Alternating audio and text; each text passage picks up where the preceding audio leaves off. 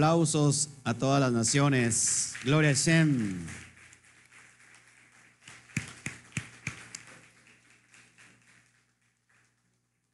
Estamos muy contentos nuevamente hoy con ustedes para disfrutar de esta eh, tarde de Shabbat, de final de Shabbat, cerrando nada más y nada menos con la porción 12 del Sefer Bereshit, eh, con la Parashá Vallejí. Así que pues, nos vamos a gozar todos juntos. Qué bueno que está aquí hoy con todos nosotros.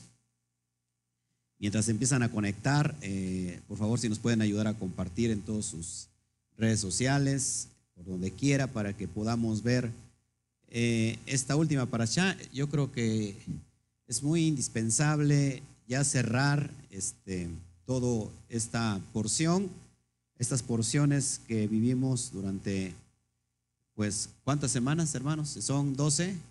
Estamos hablando que son un mes y medio, mes y medio, eh, prácticamente estudiando toda la parashá de Bereshit. Sin que se lo imagine, en un mes y medio hemos estudiado todo Bereshit.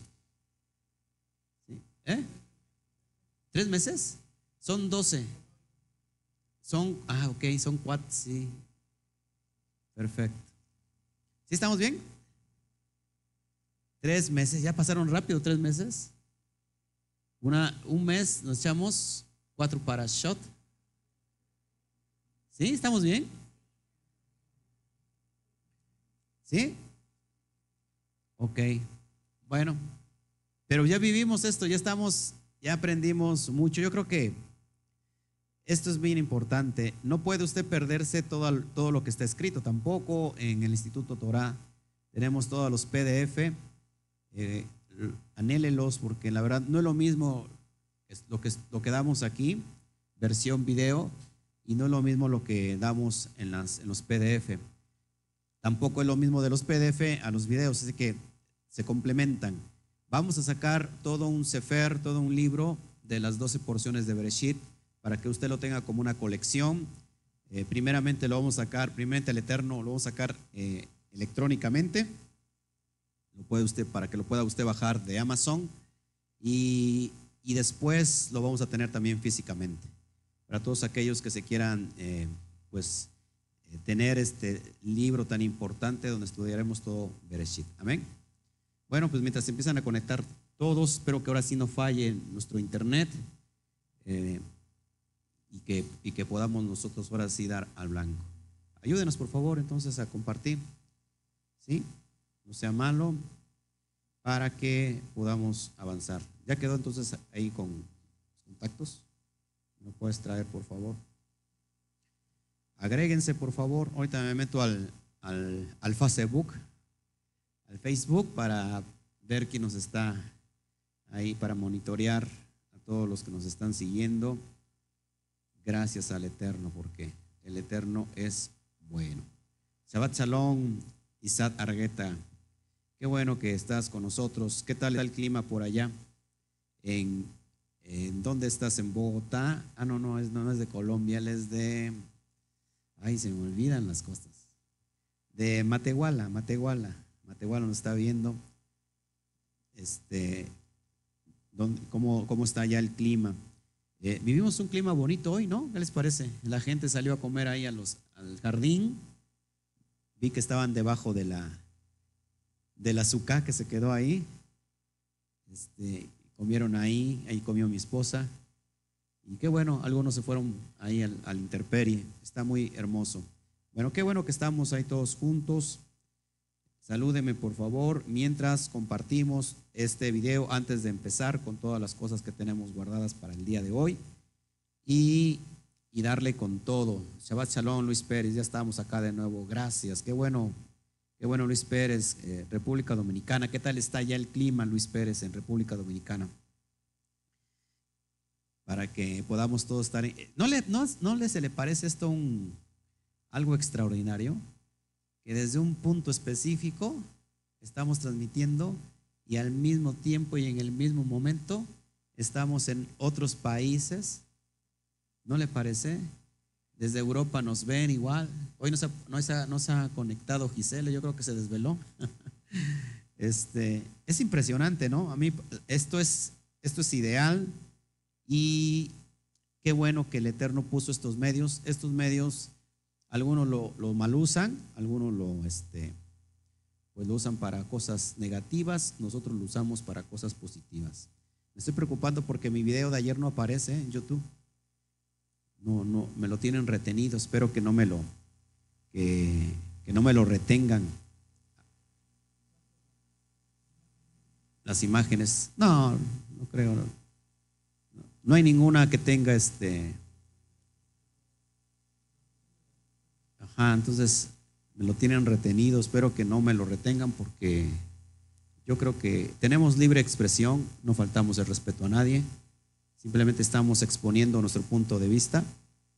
Y no es nuestro punto de vista tampoco, es el punto de, la, de vista de la Torah, del, del Eterno. ah, no, en el Face sí está. Lo tienen retenido en YouTube. En YouTube no. ¿Ahí lo tienes en YouTube? ¿Y si lo puedes ver y todo? El de ayer, ya lo, o sea, lo tienes en la lista porque no, no aparece aquí en, la lista. Ok, bueno. Pues vamos a dar un fuerte aplauso a todas las naciones, ¿sí? En la cuenta de 3, 1, 2, 3, vamos a dar un fuerte aplauso. Bienvenidos.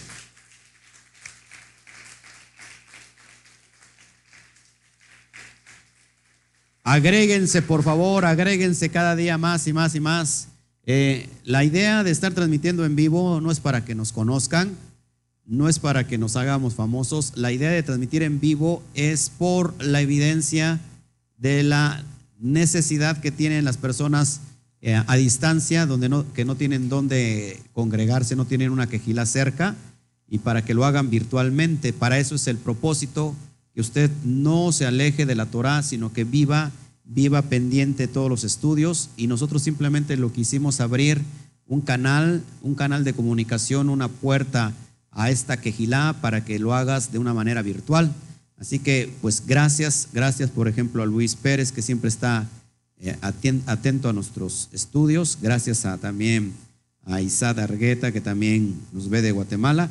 Y bueno, espero que que más gente se vaya añadiendo y que seamos fiel en seguir aprendiendo. Amén. Aunque tenemos todo un abanico en el Internet de, muchos estudios, de muchas personas que están compartiendo estudios eh, de Torah, pues si, si hay algo bueno de eso, es que tú tengas esa amplitud para poder descubrir eh, qué es lo que te, te, puede beneficiar más en asuntos de la Torah. ¿Qué es ¿Qué es este ministerio? ¿Qué es lo que enseña este ministerio? Número uno, no enseñamos nada que tenga que ver con levadura cristiana.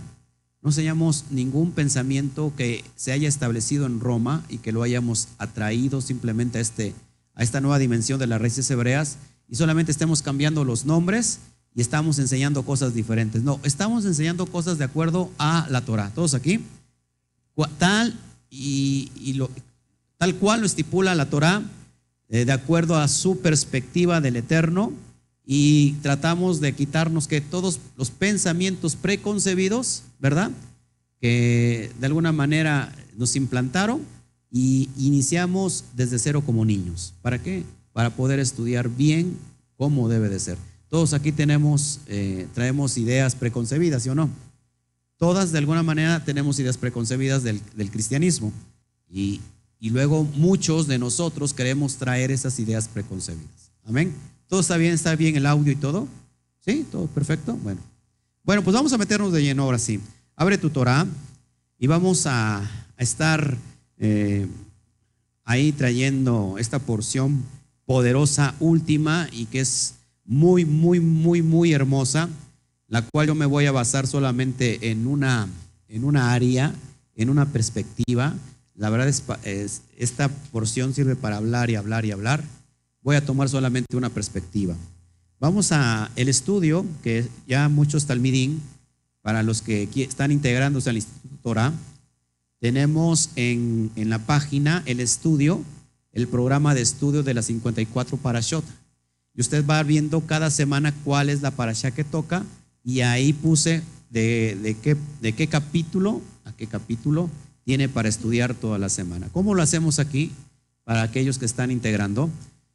Toda la semana se les deja de tarea estudiar eh, la porción que toca cada Shabbat.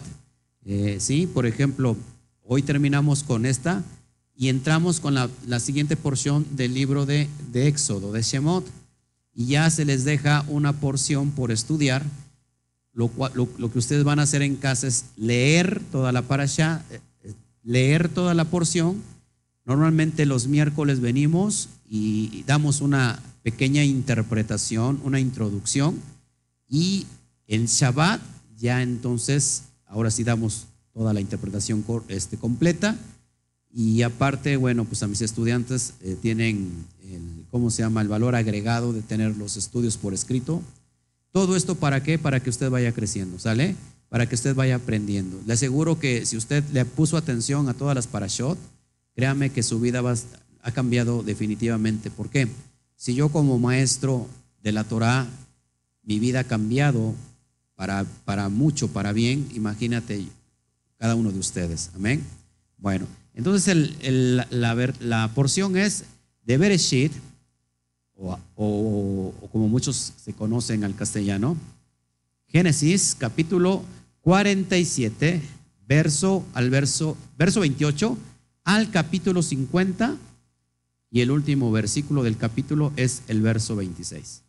Y ahí termina toda esta historia que hemos estado estudiando durante todo este tiempo, la historia de nuestros patriarcas.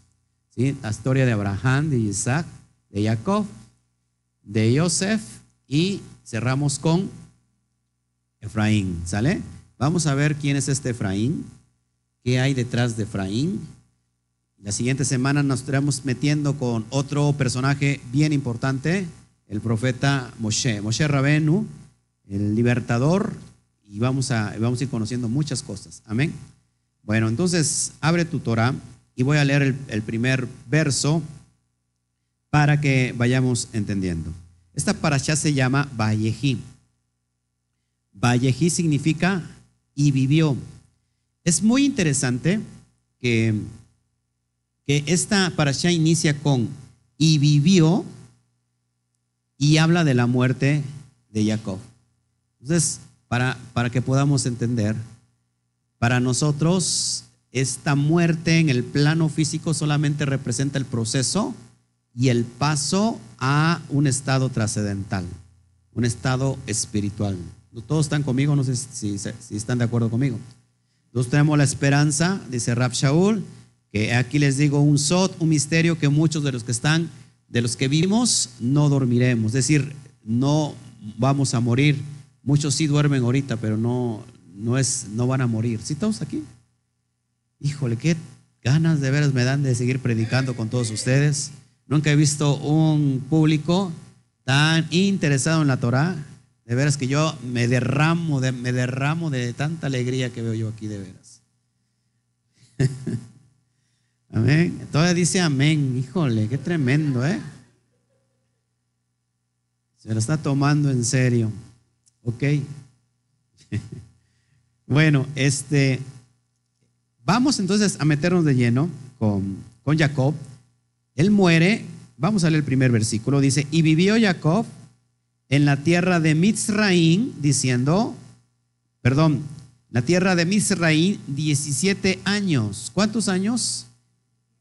Él vivió después de que se acercó en el tiempo de sequía y vino con todos sus hijos a vivir a, la tierra de Joseph, a Gosem, en la grosura de la tierra de Mitzraim para los nuevecitos, ¿qué significa Mitzraim? Entre dos límites. Y cada vez que se habla de salir fuera de Jerusalén, salir fuera de Eres Israel, hablamos que descendió, descendió a tal lugar. Así como dice la narrativa que ellos, perdón, que, que Jacob y sus hijos descendieron a donde? A Mitzraim. Siempre que hay un descenso, hay un qué? Ascenso, ¿sale? Entonces tenemos que dar gracias a Shem porque si estamos en un descenso es que va a haber un ascenso. Todos aquí. Vivió 17 años, 17 años plenos donde pudo ver la gloria de Hashem porque se multiplicaron, crecieron. ¿Cuántos, ¿Cuántos entraron en total? ¿Cuánto fue el número de toda la familia? ¿Eh? 70.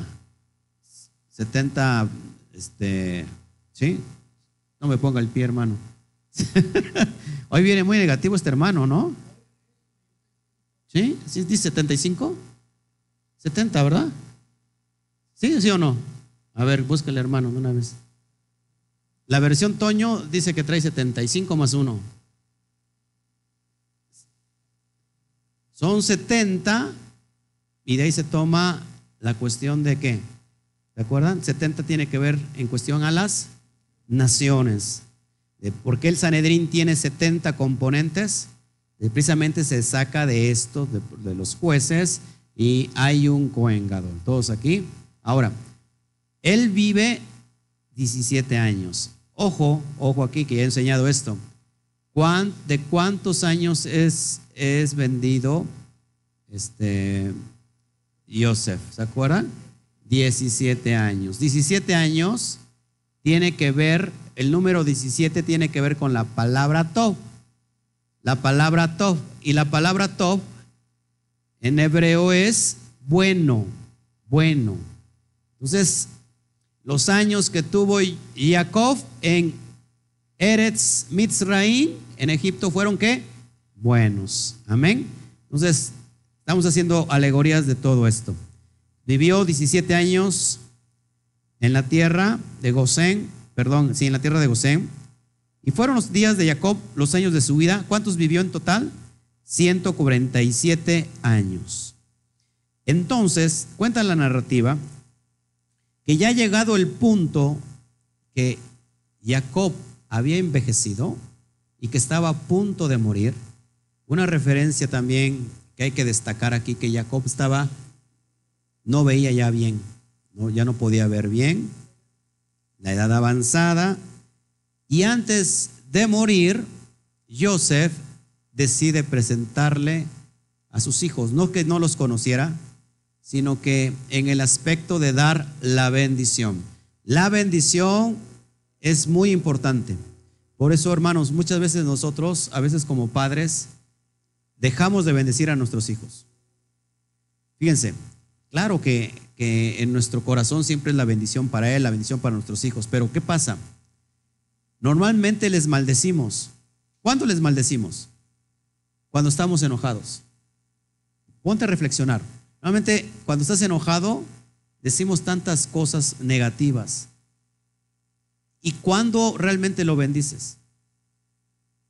A veces no se, ve, se, ve, se, maldice más a veces que, que bendecir. Y la bendición de un patriarca, la bendición de alguien que tiene autoridad de Hashem, y este es el padre, sobre los hijos es de mucha importancia porque eso lo va a marcar de por vida. ¿Todos hasta acá? Fíjate, todos los nombres hebreos significan algo y tienen en sí un propósito. No es aquí como en México, que nace el niño y le ponen el nombre del artista que está de moda. Brian Pérez. ¿No? Y la niña, Brit, ¿qué? Brittany. Entonces ya cuando estás grande, ya viene la Brittany. Ahí viene el Brian, ¿no? Sí, sí. O sea, le, ponen el nombre de, el Justin, ahí viene el Justin, ¿no? El nombre del, del, personaje que está en moda, ahí viene el Parme, ¿no? Imagínate, ¿no? Algunos les echan a perder la vida completamente, ¿no? Yo digo, algunos le echan a perder la vida completamente al pobre niño. ¿Saben que el, cuántos dicen que el hubiera no existe? Bueno, vi una credencial de lector, creo que de Chiapas, donde hay una persona que se llama el hubiera. El hubiera. O sea que el hubiera sí existe. ¿Sí, hermano? ¿Quiere decir algo?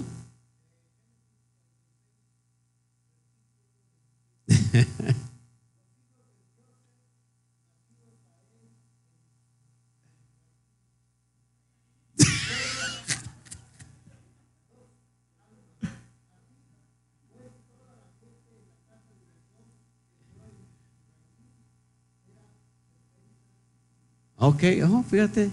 Bueno, ok, perfecto. Perfecto, hermano. Cuando está escrito, no, nosotros no, no nos podemos discutir, está escrito.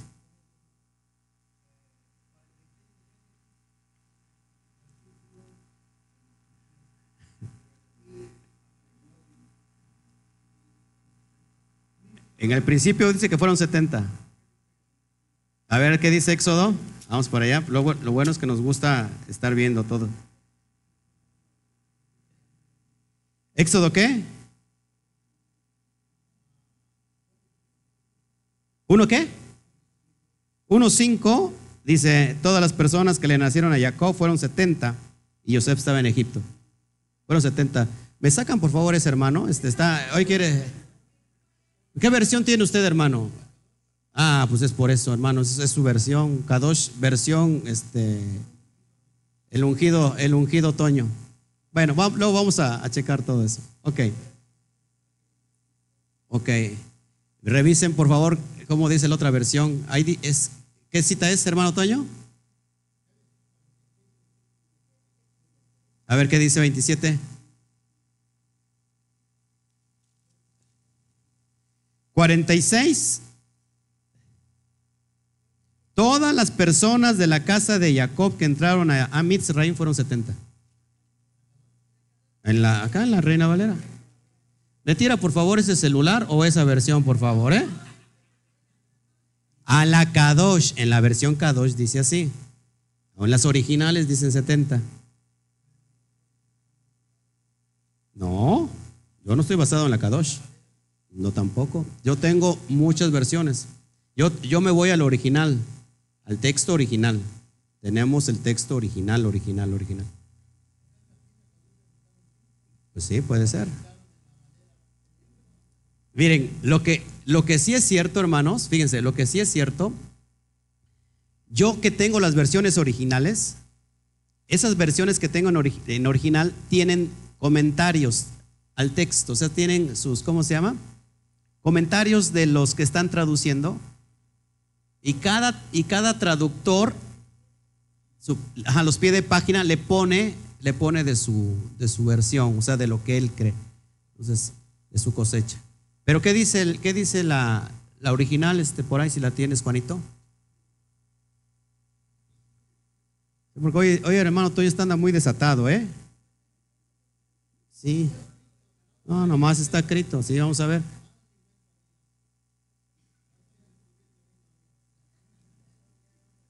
Hermano, hermana, yo defendía mucho a Toño, pero ahora sí le entiendo, hermana. Ahora sí, es más, le voy a prestar la palita, pero que tenga picos, por favor, porque sí, no. ¿Eh? 70 dice el original. ahí está entonces nomás la, la El original, porque él tiene el texto del original, dice 70 personas. Así que entonces ahí estamos mal en la versión Kadosh. Por eso no, no, pueden, no pueden poner sus esperanzas en la versión Kadosh. Le voy a decir una cosa. La versión Kadosh fue una traducción con un sentido unicista, con un sentido de unicidad. Ya desde ahí estamos mal. No significa que, porque, a ver, todas las versiones de alguna manera tienen errores de interpretación. Por eso yo no me baso en, por ejemplo, yo no me baso en, la Reina Valera. ¿Por qué, ¿Por qué mencionamos la Reina Valera? Porque tenemos que llegar a la cristiandad y la cristiandad trabaja sobre Reina Valera. Yo tengo particularmente muchas versiones, pero me baso, por, por ejemplo, en la cuestión del Tanaj, me baso en todos los libros originales, ¿sale? Por eso hay que empezar a aprender poquito hebreo, porque cuando tú ves la, el texto original, vas entendiendo qué es lo que dice. Pero por eso tenemos que aprender hebreo. ¿Sale? Entonces, ya arreglado el asunto, fueron ¿cuántas personas? 70. Ok, ah, ¿verdad? Dice el hermano, 70, 70. Dele un pellizco por ahí al hermano, por favor. ¿Que, hoy no hubo jóvenes, hermanos? ¿Hoy no hubo jóvenes? Ah, pues, ¿por qué no lo enviaron con el, hermano que se va ya tampoco lo quieren.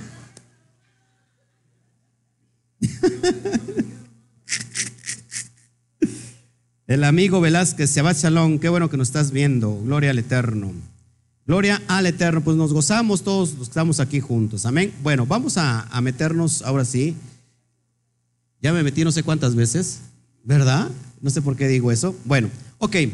Entonces está, está a punto, a punto de morir Jacob, que es Israel, y Joseph trae a bendecir a Efraín y Manasés. ¿Quién era el mayor? Manasé o Manashe y Efraín era el menor. Y vamos a, yo me voy a centrar en, esta, en este aspecto, en esta esencia sobre la bendición de Efraín. Vamos a leer el verso 1 del capítulo 48. Sucedió después de estas cosas que dijeron a Joseph, he aquí tu padre está enfermo. Y él tomó consigo a sus dos hijos, ¿a quién? A Manashe y Efraín. Y se hizo saber a Jacob diciendo, he aquí tu hijo Joseph viene a ti. Entonces se esforzó Israel y se sentó sobre la cama. Él ya estaba muy mal, ya sabía que iba a morir, pero fíjate lo que tuvo este, este Jacob, de que se incorporó porque sabía que venía su hijo Joseph. ¿Quién era su, su hijo Joseph? ¿Qué, eh, ¿Qué estaba ejerciendo en ese momento? Era un virrey, era un virrey, es decir, era el segundo del rey, era el gobernador de todo, de toda la tierra de Israel. Pareciera poco, ¿verdad? Bueno, entonces, eh, verso 3, y dijo Joseph, el Elohim omnipotente me apareció en luz en la tierra de Canaán y me bendijo. Y me dijo aquí que yo te haré crecer, ojo aquí, y te, y te multiplicaré y te pondré por estirpe de naciones. Y daré esta tierra a tu descendencia después de ti por heredad que perpetua. Ahora pues, ahora tus dos hijos Efraín y Manashe, que te nacieron en la tierra de Misraín antes de que viniese a ti a la tierra de Misraín, míos son, como Reubén y Simeón serán míos. Ahora, fíjate, es muy importante esto. Aquí hay una sombra profética, porque eso ya lo expliqué en la parasha anterior, de lo que sucede con Israel en estos tiempos y lo que está sucediendo con el, el Mashiach. Acuérdense que Joseph es una sombra de quién? Del Mashiach. Todos aquí, Joseph es sombra del Mashiach. Y yo quiero que si tú me estás viendo por primera vez, que vayas a, a ver los demás estudios, interesantes los demás estudios, y ahí explico toda la simbología, toda la analogía de la personalidad de Joseph con la personalidad del Mashiach. ¿sí? E inclusive ¿Qué nombres le cambiaron a Joseph? Safnat Paneah, ¿te acuerdan? inclusive ese nombre, en ese nombre también hay un propósito y también increíblemente en ese mismo nombre también hace referencia al Mashiach. Quiero aclarar aquí un punto bien específico. Ustedes que me han acompañado durante este, esta, travesía de, de, tres meses o cuatro meses estudiando estas parashot, vemos una y otra vez implícito a quién? al Mashiach. ¿Sale? Ojo aquí, no como una preexistencia, sino como el rol profético de lo que viene a ser el Mashiach. Todos aquí, porque el Mashiach es, ya estaba pensado desde la creación. ¿Sale? Cuando crearon los cielos, Aleph Taf, los cielos, Aleph Taf, la tierra, está hablando de todo el alefato hebreo. El Aleph es la primera letra, la TAF es la última. Si los niños no tienen por ahí este, mentores, por favor, que me los vayan a poner en, paz. ¿Quién, quién, quién, ¿Quién, les, tocó estar? Este? Ah, bueno, por favor, este, pon atención ahí, ¿ok? Ahora, ojo aquí. Entonces, todo, ¿se acuerdan cómo, qué, qué les dije de la Torah? Todo es qué? Cíclico. Cada cosa que vemos, cada proceso que vemos, cada evento que vemos es en sí algo que se va a volver a repetir. Aunque parece redundante, lo digo así, se va a volver a repetir o se va a repetir. Todo es cíclico. Así como hubo un primer Adán, el primer Adán está reflejado también en el Mashiach. En el primer Adán que falló, tiene que venir ahora otro Adán a cumplir lo que este Adán no pudo cumplir. ¿Sí? De acuerdo al Selen Elohim, no pudo llevar a cabo el propósito, sino que quiso ser igual que a Elohim. ¿Qué pasa con el Mashiach? usó el Selen Elohim para bien. No quiso ser igual a Elohim. Todos hasta acá. Y cada proceso se vuelve a repetir. Estamos hablando y a punto de meternos al éxodo. El pueblo es castigado 430 años, ¿sí? Por la venta y el desprecio del, de Yosef Hasadik. Se vuelve a repetir el evento, es llevado 400 años al exilio, viene otra vez un evento donde se vende, Isaías 53, donde se maltrata, donde se desprecia a otro Sadik, como es Yeshua. ¿Todos acá? Ahora, por ese desprecio también el pueblo, ahora Israel es esparcido entre todas las naciones. Estamos hablando entonces que hubo un primer éxodo, ¿sí? Un primer exilio donde fue donde, er, donde Israel fue cautivo en Egipto por 430 años, que eso es lo que vamos, que vamos a hablar un poquito más adelante, si, si es que el Eterno nos da tiempo. ¿Sale? Eh, bueno, ¿qué va a pasar en estos tiempos? En los tiempos posteriores igual va a haber un éxodo, pero ahora no de un Israel, pero no de un Egipto eh, local, sino de un Egipto mundial. ¿Todos aquí? Entonces es bien fácil entender la Torah cuando sabes que todos esos eventos están ¿qué? repitiendo una y otra vez. Es así como puedes entender la Torah, ¿sale? Cuando muere Jacob, él pide que, sus huesos no sean enterrados ahí, que su cuerpo tiene que ir a, Macpelá, donde están enterrados todos sus demás familiares. ¿Todos acá? ¿Qué pasa? Que ese tiempo de oro que vive eh, todo Israel en Mitzraim, ¿qué pasa cuando, a la muerte, a la muerte de Joseph y a la muerte del, del, faraón que era, que era amigo de Joseph? Entonces esto se había multiplicado y vino este faraón y los agarró como esclavos. ¿Cuánto duró la esclavitud? Nada más 430 años. ¿Sí? Y tú te estás quejando que llevas 30 años de casado, imagínate. Bueno, muchos no se rieron. Ay. Qué finísimos son todos ustedes. Amén, dice el otro hermano. Gracias, de Scott. Qué bueno que ya estamos aquí. Gloria al Eterno. Salem. Entonces, es en este proceso porque, porque si Joseph, fíjate, Joseph, que representa al Mashiach, ahora, en este proceso de la bendición, tiene que ver, la bendición de Efraín tiene que ver con nosotros. Ahorita vamos a ver por qué tiene que ver contigo y conmigo. Eso es lo, hermoso de la Torah, que en todo aspecto está anunciando algo profético, ¿sale?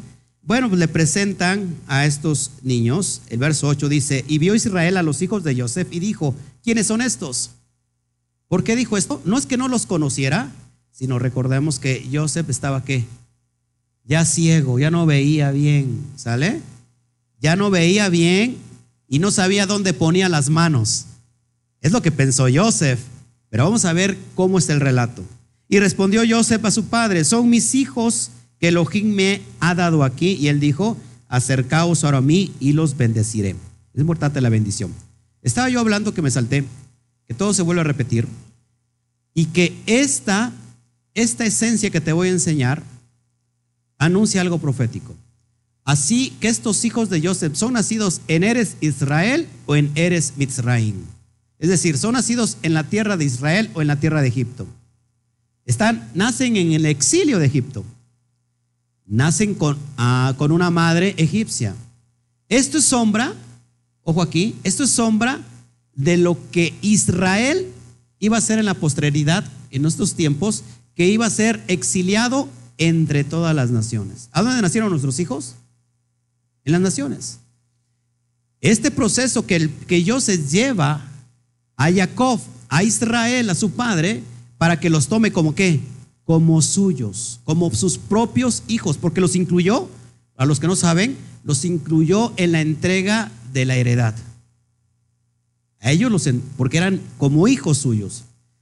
¿Qué va a pasar con el Mashiach? Así como Joseph trajo a su padre, a los hijos que le nacieron en el exilio, así el Mashiach va a traer a todos sus hijos, a todos los hermanos que le nacieron en el exilio para entregarlos a su padre y los reciba como hijos suyos, hijos de Israel. Todos aquí, y eso es lo que se empieza a repetir una y otra vez. Seguimos leyendo. Verso 10 del capítulo 48. Y los ojos de Israel, se escuchó medio raro, ¿va? Y los ojos de Israel estaban tan, tan, tan agravados por la vejez que no podían ver. Les hizo pues acercarse a él y les besó y los abrazó. Y dijo Israel a Joseph, no pensaba yo ver tu rostro, y aquí Elohim me ha hecho ver también a tu descendencia. Entonces Joseph lo sacó de entre, sus rodillas y se inclinó a tierra. Y los tomó Joseph a ambos, a Efraín, ojo aquí, a su derecha y a la, a la izquierda de Israel, y Manashe a su izquierda, a la derecha de Israel. Los acercó a él. Ojo aquí. Siempre que se da la bendición de la primogenitura es muy, muy, muy claro y muy importante esto. El padre bendice con la derecha al primogénito. ¿Sale?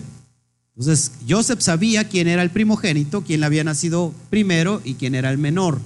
Los pone en el sitio correcto para que el Padre cumpla con la bendición de, de la, ¿cómo se llama? De la primogenitura. ¿Será tan importante la bendición de la primogenitura? Como tan importante que el propio hermano de, de Jacob lo quería matar. ¿Sale? Exacto. Ya explicamos todo esto. Seguimos leyendo. Estoy en el verso, déjame ver aquí. Sigo leyendo. Ok. Verso 12. No, 14. Entonces Israel extendió su mano derecha, acuérdate, su mano derecha, y la puso sobre la cabeza de Efraín, que era el menor, y su izquierda sobre la cabeza de Manashe, colocando así sus manos a propósito, adrede, aunque Manashe era el primogénito. Sigo leyendo. Verso 15. Y bendijo a Joseph, diciendo, el Elohim, en cuya presencia anduvieron mis padres, Abraham y Isaac, el Elohim que me mantiene desde que yo soy hasta este día, el ángel que me liberta de todo mal, bendiga a estos jóvenes y se ha perpetuado en ellos mi nombre, mi Shem, y el nombre de mis padres, Abraham, Abraham Isaac. Y multiplíquense en gran manera en medio de la tierra, de la tierra.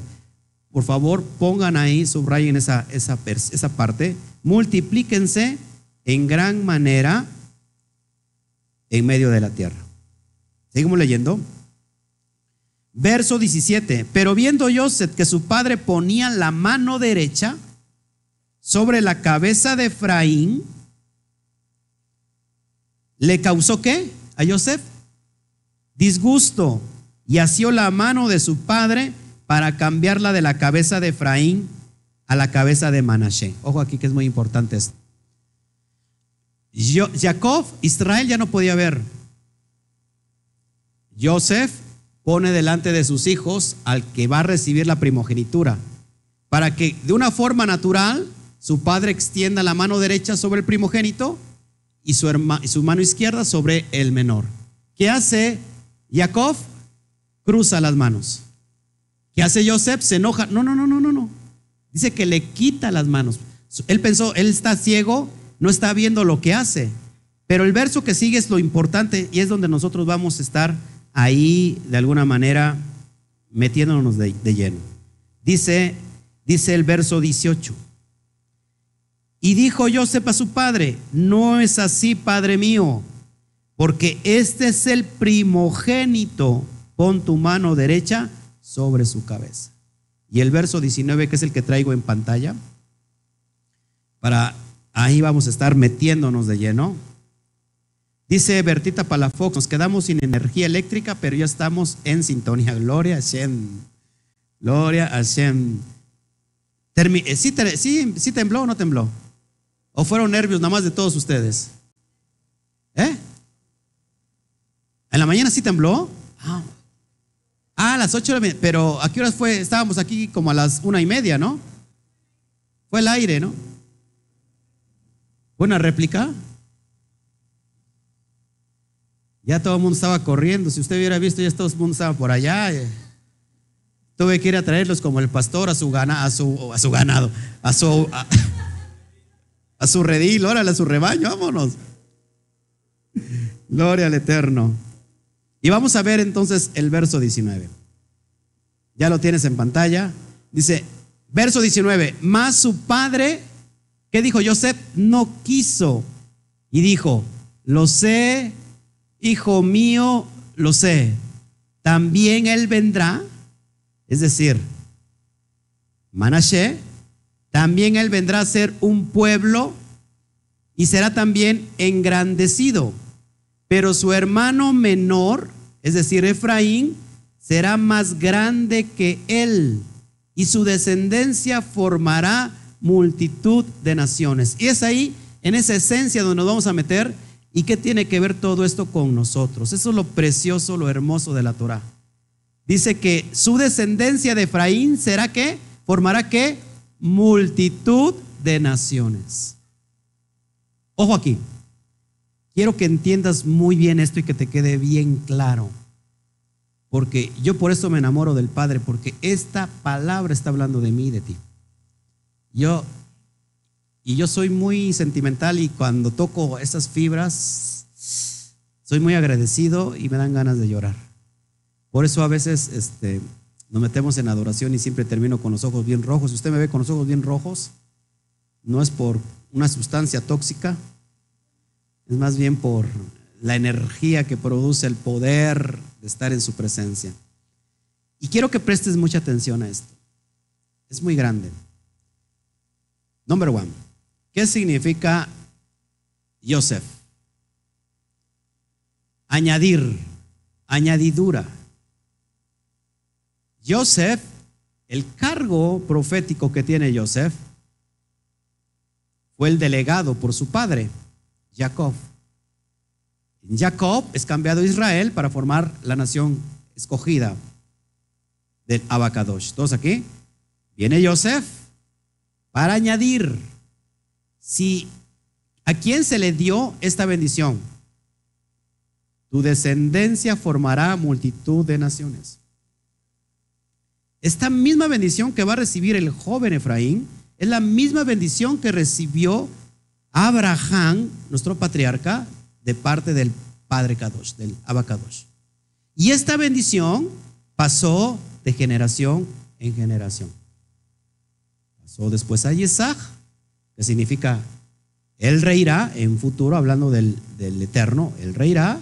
Después de Isaac viene Jacob, que portaba la misma autoridad, la misma unción, y de ahí nace ya lo que viene a ser el pueblo de Israel, y después de Israel viene Joseph con la misma bendición, la misma verajá, el mismo rol profético, que en su descendencia serán benditas todas las naciones de la tierra, ojo aquí, y esta misma bendición que recibe Jacob se la pasa a su nieto Efraín. ¿Qué significa Efraín? Mucho fruto o fructífero. Y es en Efraín, hermanos, donde se cumple la promesa profética. Es de él vendrán multitud de naciones. Y la palabra multitud de naciones, bien importante esto, es la palabra hebrea melojagoín. Melojagoín. Y Melo Hagoin conecta con algo bien importante, hermanos, bien importante. muchas personas, espero que mucha gente cristiana me esté viendo, para que veas que nosotros no estamos atacando a las personas, todo lo contrario, les amamos y queremos que vuelvan al redil. Así como estos, estos ovejas se me querían escapar hace un ratito, y les dije, calma, calma, que no, que no panda el cúnico, que, perdón, que no cunda el pánico, y ya se quedaron ahí tranquilos. Así nosotros queremos que vuelvan. Melojagoin es la misma palabra que se ve en Romanos 11, 25 al 27. Por favor, yo quiero que vayamos ahí.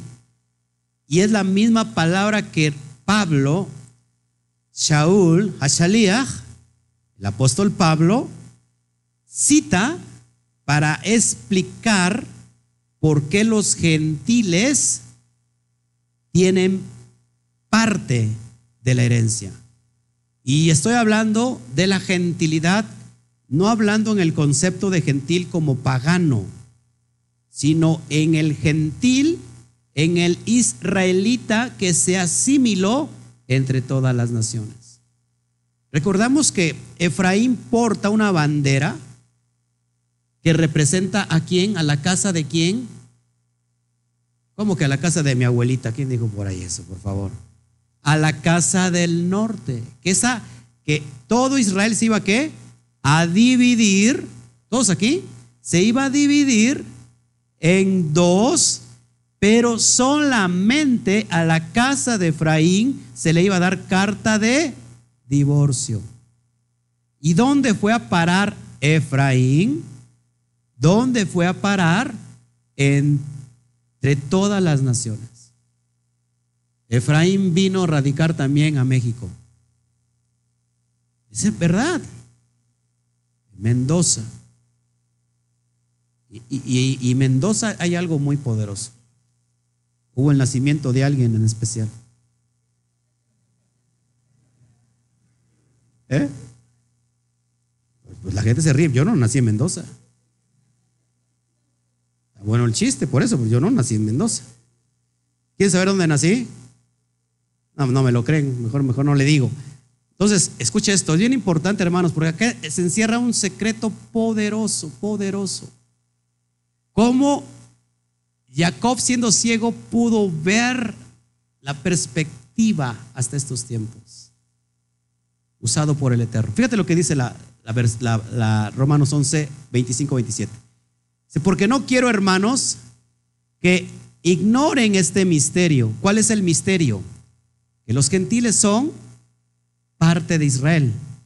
Porque no seáis arrogantes en cuanto a vosotros mismos, que aconteció a Israel endurecimiento en parte. Cuando dice endurecimiento en parte, es que se dividió y una parte de Israel está endurecida.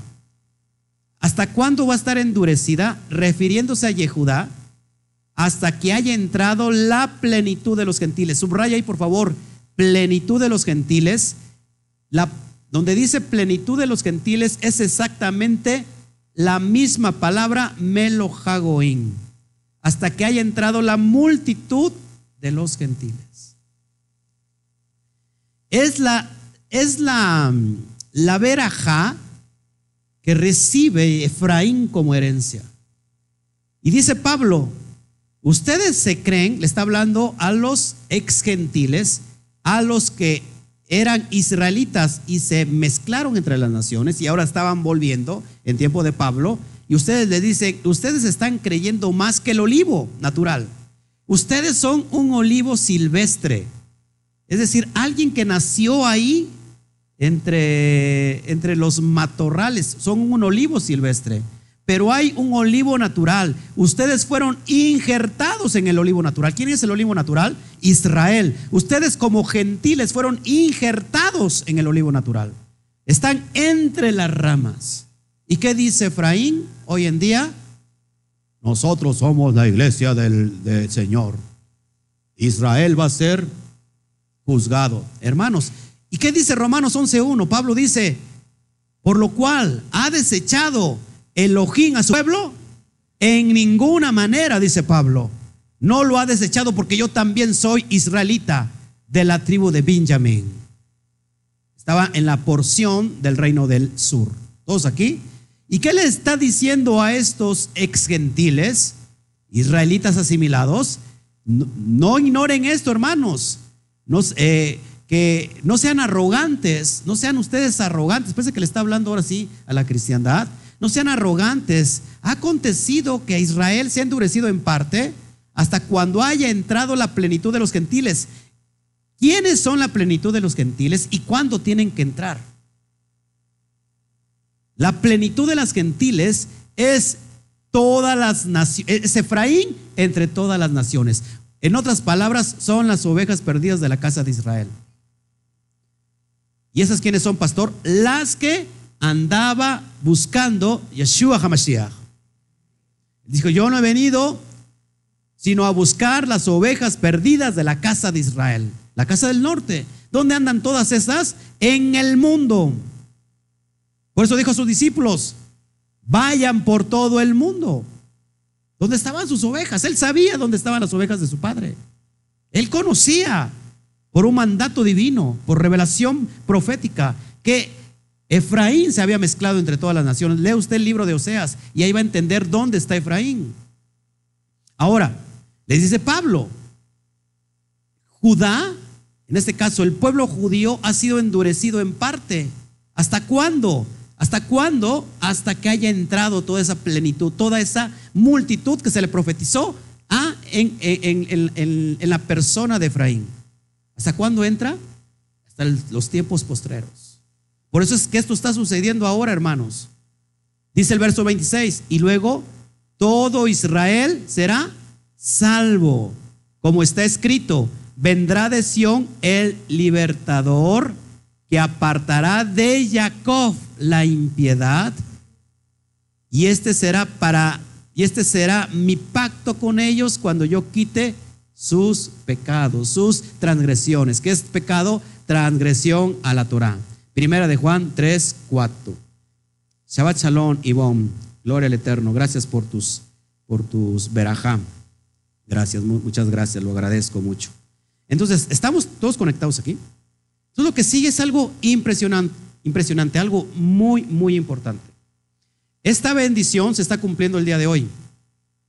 Esta bendición se está cumpliendo el día de hoy. Híjole, qué tremendo usted de veras.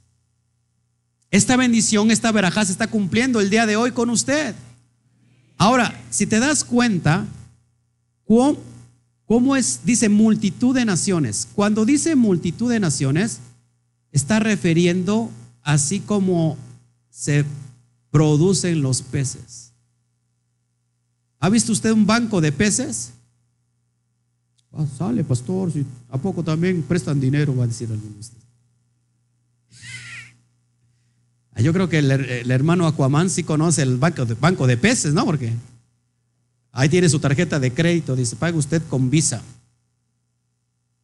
Hermanos, ¿ha visto un, un banco de peces? Y ahorita vamos a ver por qué tiene que ver esto con peces, ¿sale? Vamos a, te voy a poner una gráfica ahí bien especial. Está Efraín, y está Manashe. Efraín está a la izquierda y Manashe a la derecha, porque Manashe era el primogénito. Viene Joseph y hace, es esto, cruza las manos. Cruza las manos y le dice, le dice Joseph a su padre, Jacob hace esto. Le dice Joseph a su padre, no, padre, así no es. Le quita las manos. ¿Y qué dice Joseph? Momento, lo sé, hijo mío, lo sé.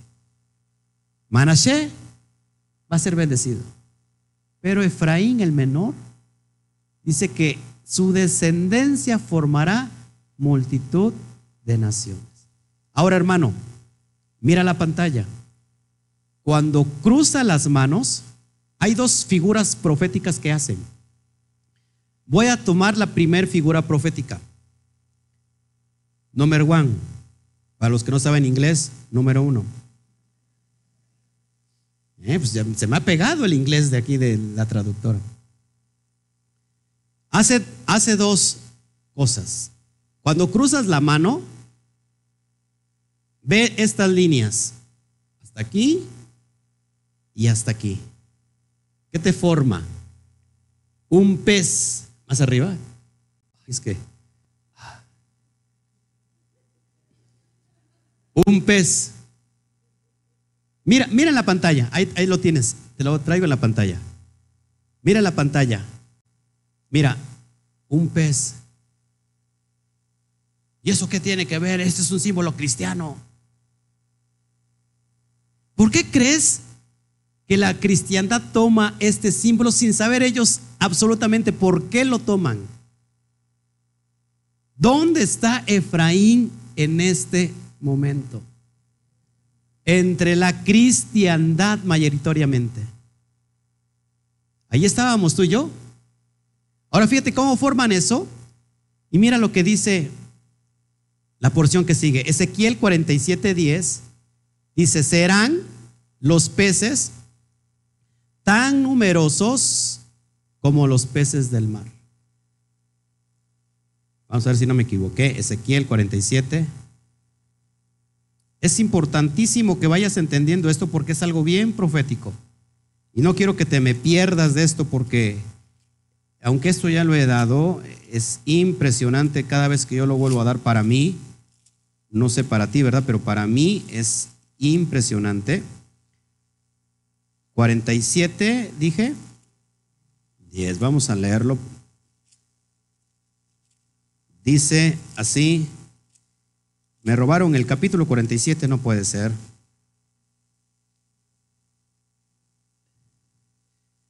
Ok, vamos a leer verso 9. Ojo, ojo aquí, que esto es impresionante, impresionante.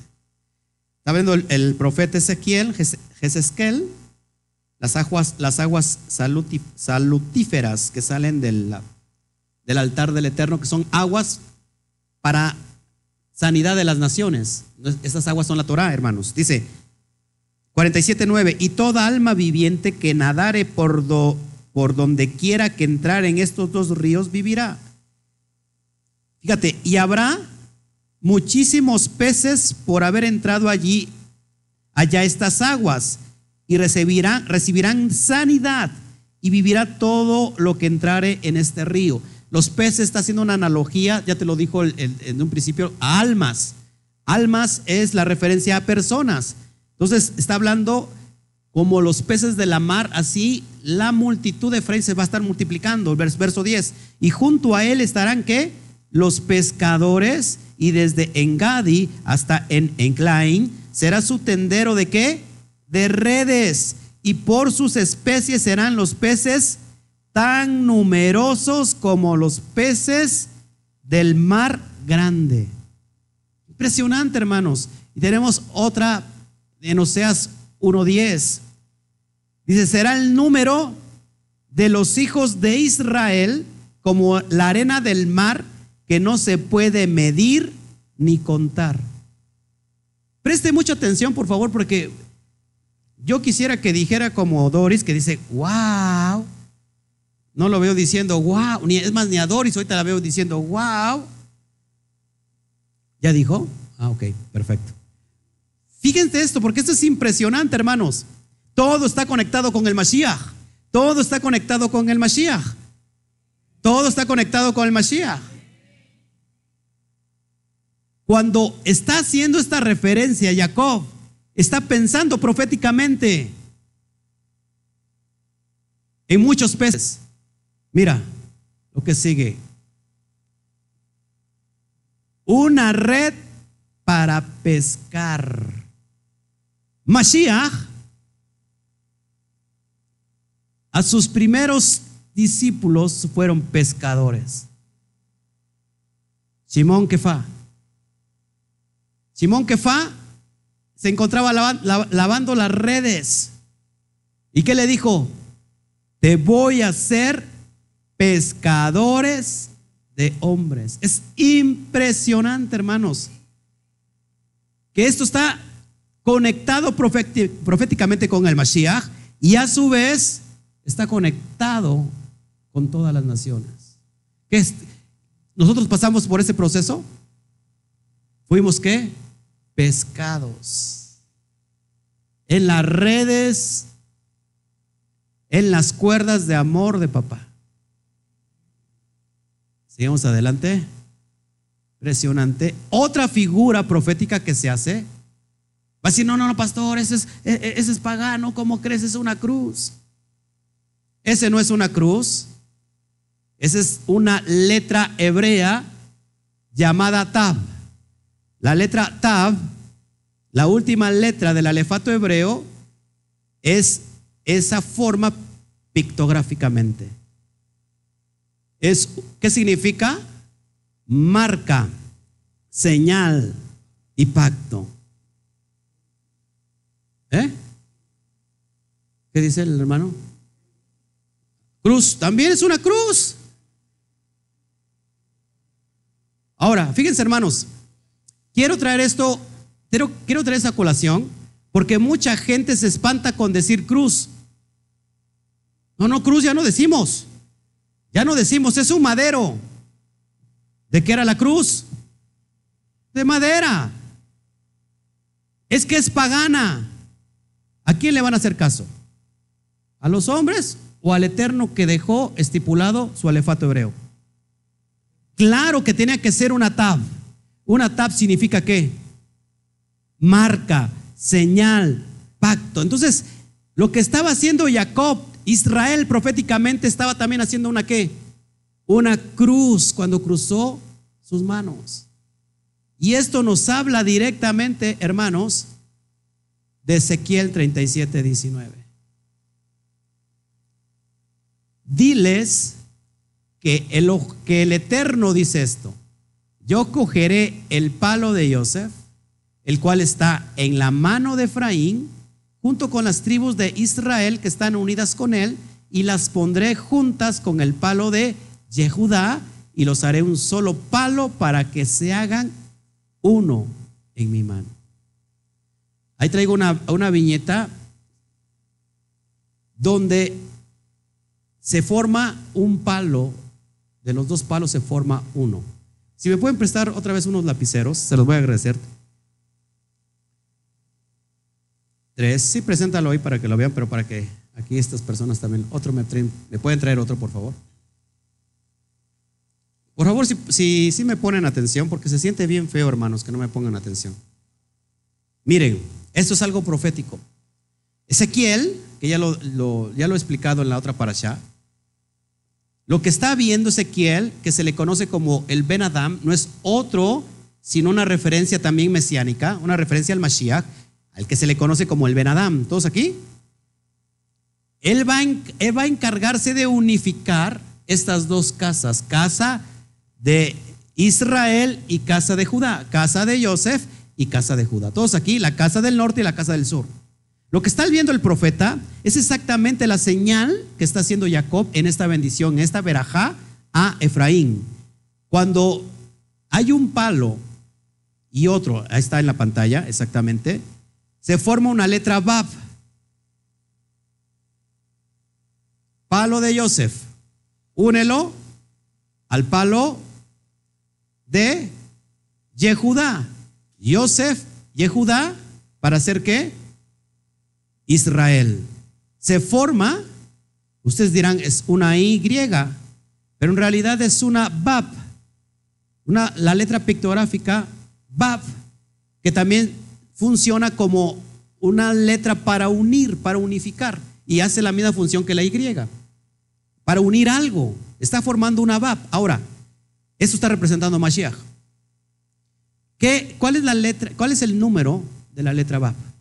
El número 6. Y el número 6 hace referencia al número de hombre. ¿Sí?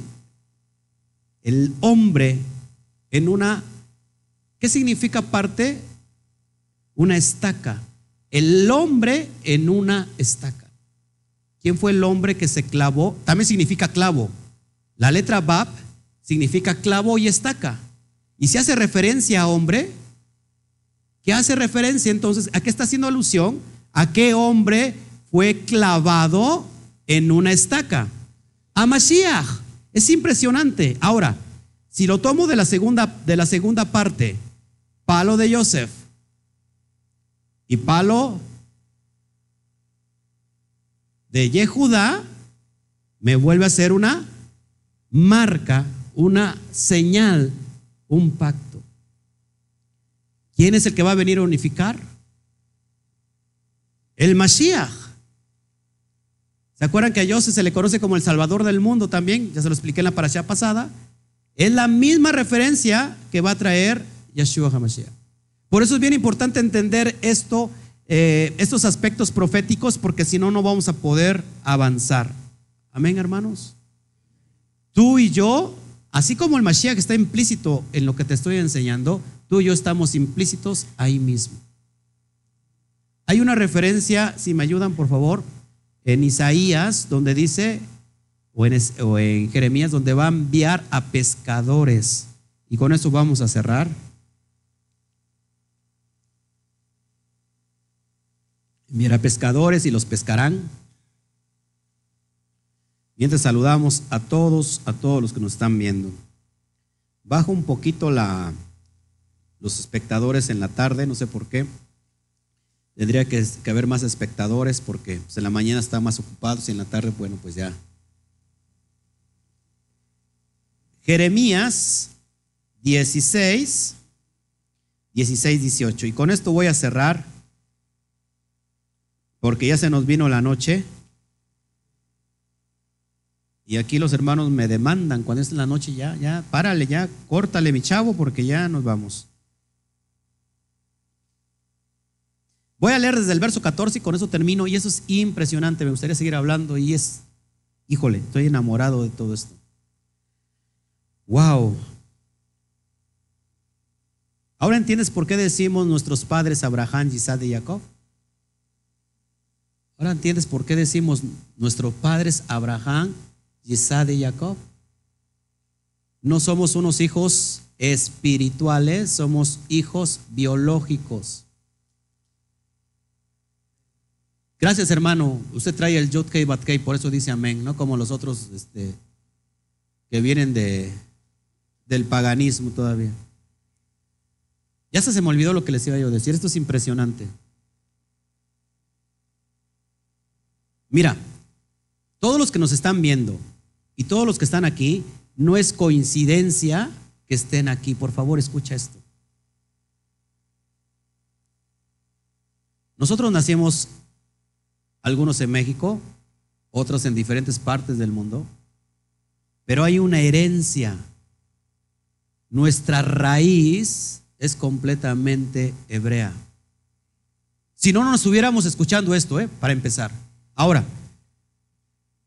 a Joseph le nacieron sus hijos en Egipto. Y esos hijos estamos siendo representados ahora nosotros mismos, naciendo en, la, en el exilio de las naciones.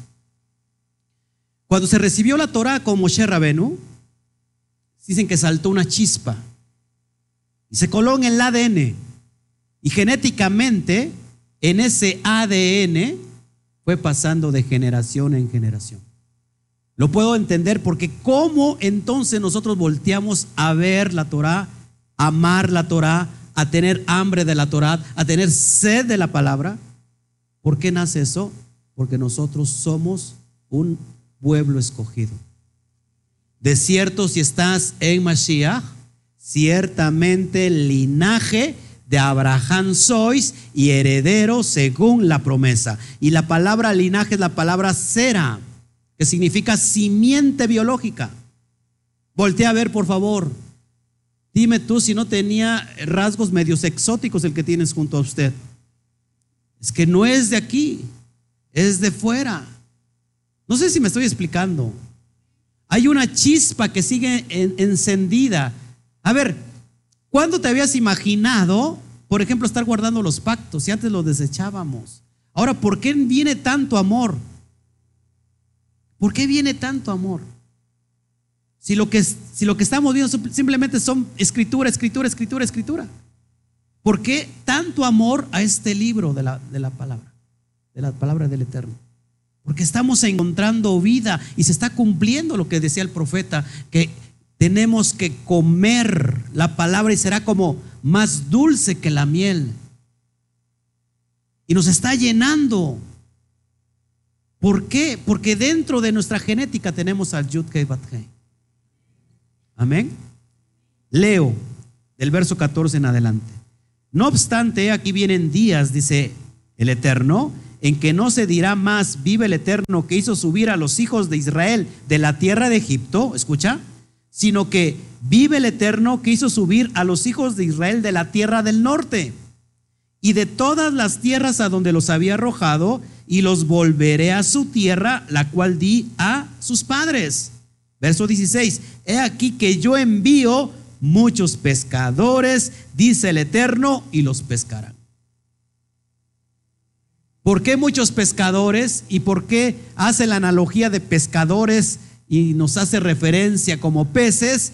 Porque se tendrán que multiplicar como los peces de la mar. Una multitud de naciones. Es impresionante, hermanos. Así que con esto es lo que yo quiero terminar. Es impresionante lo que estamos viviendo. Yo estoy enamorado, yo no sé tú. Que son tiempos de oportunidad. Todavía estás a tiempo. Si tú que me estás viendo y eres nuevecito o que me vas a ver en la retransmisión, es tiempo de que vuelvas a casa. El hijo pródigo no representa a otro, que es Efraín que se fue, que se malgastó la herencia, que, que la tiró y que desperdició todo y que vivió hasta llegar a tocar el fondo, estar lavando los chiqueros de los cerdos, estar comiendo carne de cerdo, hasta que vuelve en sí, es decir, hasta que hace techubá y dice, voy a regresar a la casa de mi padre. Y ese Efraín que regresa es ese Efraín masivo que va a venir de entre todas las naciones. Los huesos secos se, tienen, se están levantando, escuchan el crujir, escuchan el crujir espiritual cómo se está produciendo un ruido entre todas las naciones, es que los muertos están resucitando. Los que estaban muertos en medio de sus delitos y pecados están resucitando. Están sintiendo el soplo de los cuatro puntos cardinales, así como Adán fue formado del polvo de la tierra y el Padre sopló aliento de vida y fue este un ser viviente, un alma viviente. Así ahora este Efraín que está esparcido entre todas las naciones está sintiendo el soplo del Ruach Kodesh y está siendo levantado. Dos, dos, eh, dos eh, materias importantes. Eretz, tierra, Shamaín, cielos. En los cielos tiene que ver con el soplo divino y la tierra tiene que ver con nosotros. El, el cuerpo volverá al polvo, polvo al polvo, y el espíritu al Padre que lo dio. Entonces, hermanos, ese es el tiempo del despertar.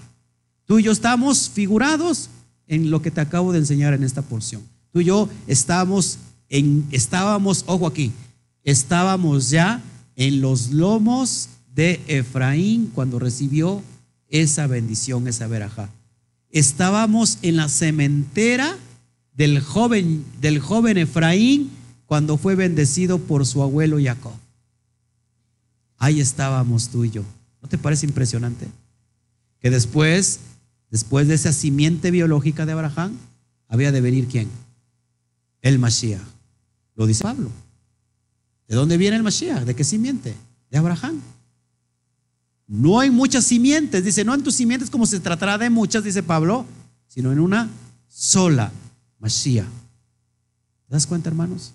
Es por eso que hoy tenemos mucho que agradecerle al Eterno. Dale un fuerte aplauso al Eterno.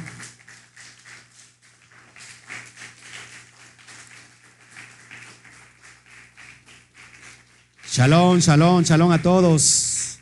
Juan José Sánchez, a, a Basti, Rebeca, qué bueno que, están viendo. Pues ya estamos en, la despedida. ¿Qué, tal les pareció esta porción, esta para allá? Gracias, qué, qué, tremendo.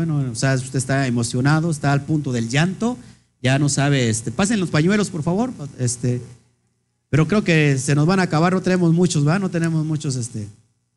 Pásale aunque sea toallas o si no, pues hay papel de baño, aunque sea, porque está inundándose aquí de del agua, de tanto llorar y llorar. No, pues esto es impresionante, hermanos. Yo ahora sí con esto me despido. Mientras usted siga este, aplaudiendo, yo sigo predicando. Jejeje, jeje.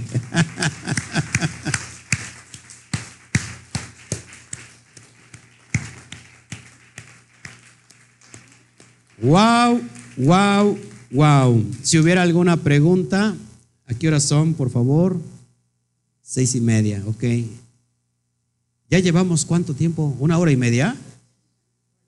Hora quince. ¿Alguna pregunta antes de, cerrar? ¿De irnos?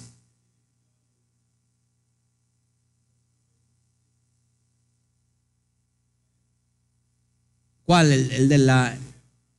Ah, de la Bab. Sí, palo de Joseph, palo de, de, Judá, unido al palo de Israel para ser un solo Israel, para ser un solo, un solo cuerpo, un solo, una sola nación. Ahora todo está dividido, acuérdense. ¿eh? Hoy está dividido.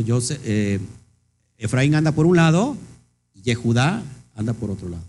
Yehudá dice que el pueblo elegido son los judíos, mal, mal interpretado porque no son los judíos, es todo Israel. Para que exista Israel tiene que estar unidas las doce tribus. ¿Dos acá? Y Efraín por sí solo no es Israel, ¿eh? Porque tiene que estar unido quién? Yehudá.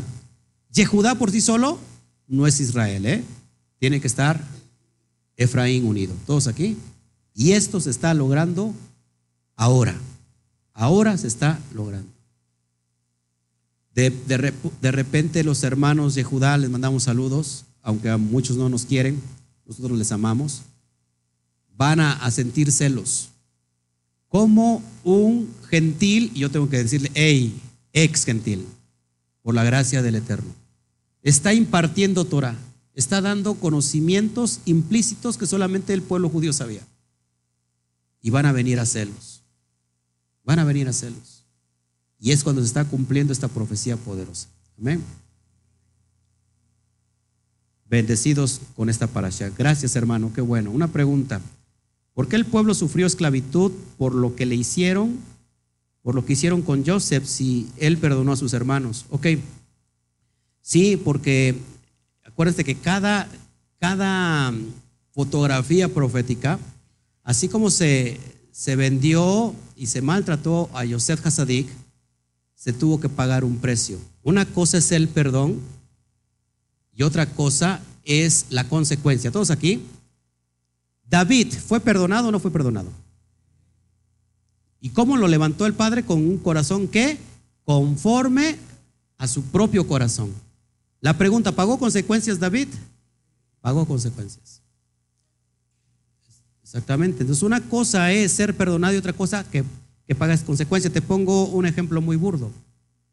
Tú no eras alcanzado y de repente eres alcanzado y tienes una deuda física, monetaria. Debes 15 mil pesos a tu vecino y sales de este lugar y dices, wow, fui perdonado, gloria al Eterno, y tocas a tu vecino, sabes que ya no te debo nada. ¿Por qué? Porque mis deudas están canceladas en, el Mashiach. ¿Qué va a pasar? Tienes que pagar las deudas. El Eterno te va a dar para pagar eso. Entonces sí fue perdonado, pero se tuvo que pagar consecuencias. ¿Qué pasa entonces con la venta de, de Yeshua Hasadik? Hoy llevamos un exilio de cuántos años? de un poquito más de dos mil años. Estamos viviendo el tercer día, ya el tercer día. En cualquier momento viene, viene Mashiach. ¿Todos aquí? Entonces, hermanos, se vendió a Yeshua Hasadik, se está pagando un exilio, pero en el exilio, ¿qué necesitamos? Lo expliqué hace ocho días. ¿Qué necesitamos en el exilio? Al Aleph. La palabra exilio es Golá, pero cuando cuando le ponemos el Aleph, se convierte en Geulá, que significa redención. Amén. Si hubiera más preguntas, bueno, ya te contesté la, primera. Si tiene razón, ok, perfecto. Si hubiera otras preguntas, saludos a todos, en especial a mi mami y a mi hermanita. Ah, Hetzi, es Hetzi. Ah, hasta dijo, ah. Saludos a todos, pero también te faltó saludos a todos y en especial a mi mami, hermanita y al pastor, por favor. Gloria al Eterno. ¿Alguna pregunta aquí? Ya para irnos. Juan. Lo que piden, una parte de las tefilá, tefilot que hacen los judíos en el muro de los lamentos, en el cótel, es el regreso de los dispersos entre las naciones. De Efraín porque ellos conocen esta profecía. ¿Por qué piden el regreso? Porque saben que cuando, cuando suceda eso, está el regreso del Mashiach. Amén. ¿A una pregunta más? Y allá se puso así, ¿Alguna pregunta más? La audiencia, ya para irnos, a mí, que yo siempre soy muy abierto para que me pregunten y me pregunten, y hoy vengo de rayado, digo así, casi, casi pregúntenme, y no hay nadie que me pregunte. al tema, referente al tema, porque no voy a salir como la pregunta de hace un rato, ¿no? Que no tenía nada que ver con el tema y bueno, bueno. Ismael Palafox, Chaguatov, qué bueno que nos ves, mi hermano. Eh, ya te, ya, ya este, ya hacía tiempo que, que no nos saludabas. ¿No? ¿No hay ninguna pregunta? Pues entonces nos vamos, nos vamos bien contentos, llenos de amor, llenos de, de jotma, de sabiduría.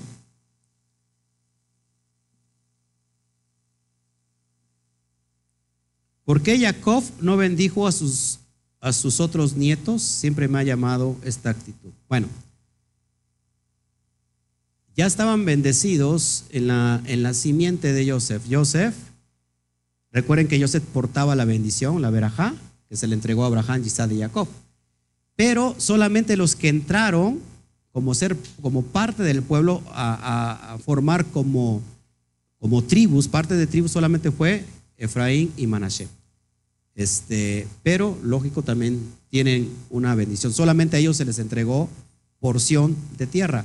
Acuérdate, muchos dicen que son 13, porque cuentan, eh, la tribu de Leví, ojo aquí, eh, a la tribu de Leví no se le entregó heredad. ¿Por qué? Porque ellos recibían todos los diezmos. Ya no, tenían, no tenían porción de tierra, de ellos eran todos los diezmos. ¿Sale? Sí, lógico, Joseph fue primogénito, fue un primogénito mejor, es aquel que tiene eh, la función de ser ungido para tal propósito. Sí, Jacob los tomó y les dio heredad, como si fueran hijos de él, Efraín y Manashe. ¿Sí? Entonces, sí, están bendecidos, están bendecidos. Bueno, pues nos vamos entonces, mis hermanos, les saludamos a todos, nos despedimos. A la cuenta de tres, el saludo, la despedida oficial, perdón. Ya tengo ahí a mi, a mi, ¿cómo se les dice a los que están ahí? Floor manager. Ahí tengo mi floor manager que me está diciendo, no, esto, más, nada más con los ojos me domina, ¿eh? me, es así, me lo sabe grandes, no sé, ya estoy bien dominado, no sé qué me, me llevo mucho con el hermano aquí, Toño, no sé si algo esté ocurriendo ahí. Luego tengo mi otro lado al hermano este, Alberto, no sé qué está pasando, pero me siento muy dominado. Ojalá, Perdón, a ver si pueden orar por mí para que sea yo liberado. Nos vamos, nos despedimos. Esperen esta paracha escrita, las voy a subir en PDF para que usted la tenga ya como un manual de vida y la pueda usted, eh, pueda usted gozarse con ella. A la cuenta de tres, la despedida oficial. Uno, dos, tres. Shawa Tov. Nos vemos, mis hermanos. Les amamos.